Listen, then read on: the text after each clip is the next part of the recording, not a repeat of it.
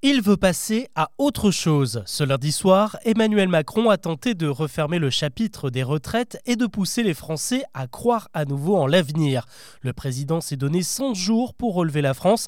Est-ce que c'est possible? Quels sont les chantiers à venir? Avant d'aborder les autres sujets du jour, c'est l'info principale qu'on explore ensemble aujourd'hui. Bonjour à toutes et à tous et bienvenue dans Actu, le podcast qui vous propose un récap quotidien de l'actualité en moins de 7 minutes. On y va le 14 juillet, en plus d'être la fête nationale, c'est désormais l'objectif d'Emmanuel Macron qui s'est donc donné 100 jours pour agir au service de la France. Une référence très involontaire aux 100 jours de Napoléon qui ont vu l'empereur revenir sur son trône et finir exilé sur l'île de Sainte-Hélène. Mauvais présage ou pas, en tout cas, le président a exposé trois chantiers prioritaires. Le premier, c'est un pacte pour la vie au travail. Rien de très concret pour le moment. En fait, ça va dépendre des syndicats qui sont invités à venir discuter ces prochains mois. Dans l'idée, ce pacte va impliquer une hausse des salaires, une amélioration des conditions de travail, des solutions contre l'usure professionnelle ou encore aider à la reconversion. Il est surtout question de relancer des secteurs en berne comme l'agriculture et ceux qui seront importants pour la transition énergétique comme le bâtiment, les transports ou encore l'énergie. Autre chantier, là aussi avec une appellation très large, il s'agit de l'ordre républicain.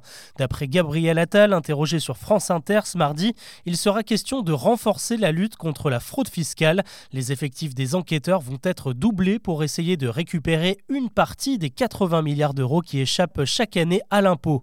L'ordre républicain passera aussi par plus de sécurité. 200 nouvelles brigades de gendarmerie et le recrutement de 10 000 magistrats sont annoncés.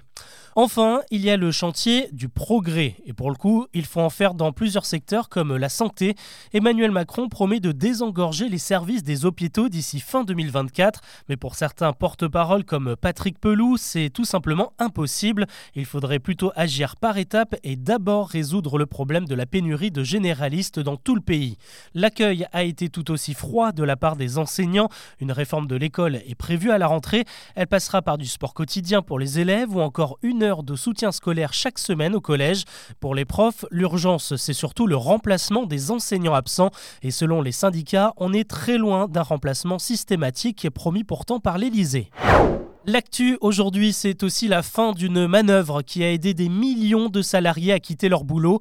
À compter d'aujourd'hui, l'abandon de poste ne donne plus droit au chômage. Avant, en cas d'abandon, un salarié faisait l'objet d'un licenciement pour faute grave, ce qui lui permettait de demander une allocation chômage. 123 000 Français en ont profité rien que l'an dernier. Cette astuce n'est donc plus possible. Un abandon est désormais considéré comme une démission si le salarié n'a pas repris ses fonctions 15 jours après sa mise en demeure. Une bonne nouvelle maintenant, la route a été moins meurtrière le mois dernier en France. Euh, selon les chiffres de la sécurité routière, on a observé une baisse de 14% des accidents mortels en l'espace d'un an. Ça profite euh, surtout aux vélos et surtout aux jeunes qui connaissent moitié moins de décès au volant. Autre info à retenir, c'est l'hécatombe pour les utilisateurs de trottinettes électriques. 33 personnes ont perdu la vie sur ces engins depuis mars 2022. Le Parlement européen s'est enfin mis d'accord. Après des mois de négociations, les députés ont voté aujourd'hui l'adoption d'un énorme plan climat qui va donc s'appliquer aux 27 pays de l'Union. Ce plan lance une grande chasse aux émissions de CO2 dans l'industrie. D'ici 2030, les entreprises les plus polluantes vont devoir réduire leur rejet de 60% par rapport à 2005. Ça va progressivement s'étendre au secteur maritime, aux compagnies aériennes et aux usines d'incinération de déchets. Elle aussi va faire le grand ménage. La plateforme YouTube annonce aujourd'hui qu'elle va bannir toutes les vidéos en rapport avec les troubles alimentaires. Ça concerne par exemple des chaînes de conseils en nutrition un peu obscures. Certaines veulent nous apprendre à traquer chaque calorie dans notre nourriture. D'autres proposent carrément à leurs abonnés de se purger pour leur bien-être. Ces contenus vont donc disparaître et les nouveaux seront supprimés dès leur publication. L'an dernier, Instagram avait été visé par deux plaintes pour avoir provoqué des troubles de l'alimentation chez des adolescentes. Et pour pouvoir regarder une vidéo sur YouTube, encore faut-il avoir une connexion Internet digne de ce nom. Euh, selon une étude de l'UFC Que Choisir publiée aujourd'hui, un foyer français sur cinq n'aurait toujours pas accès au très haut débit. Près de 12 millions de personnes n'ont accès donc ni à la fibre ni à la dernière norme ADSL. Le problème, c'est que l'Internet qui transite par les lignes téléphoniques en cuivre doit s'arrêter en 2030. Pour l'UFC Que Choisir, il faut donc accélérer le mouvement malgré les 36 milliards déjà investis dans le déploiement du très haut débit. Il fête ses 50 ans cette année. Le guide du routard ne connaît pas la crise depuis son lancement en avril 73 par un étudiant passionné de voyage. Ses notes prises pendant ses périples ont fini par séduire l'éditeur Hachette qui a donc publié le tout premier exemplaire du guide. Aujourd'hui, le guide du routard, c'est 55 millions d'exemplaires écoulés et plus de 2 millions chaque année et des milliers de rédacteurs dans le monde.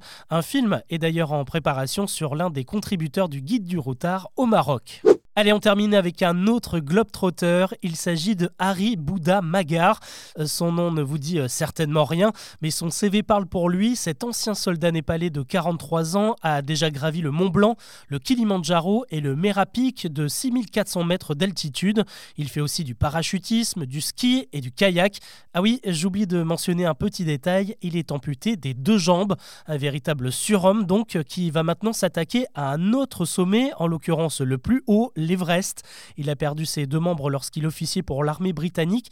Il est très fier de ce sacrifice et comme un hommage, il devrait effectuer son ascension de l'Everest le 6 mai, le jour du couronnement de Charles III.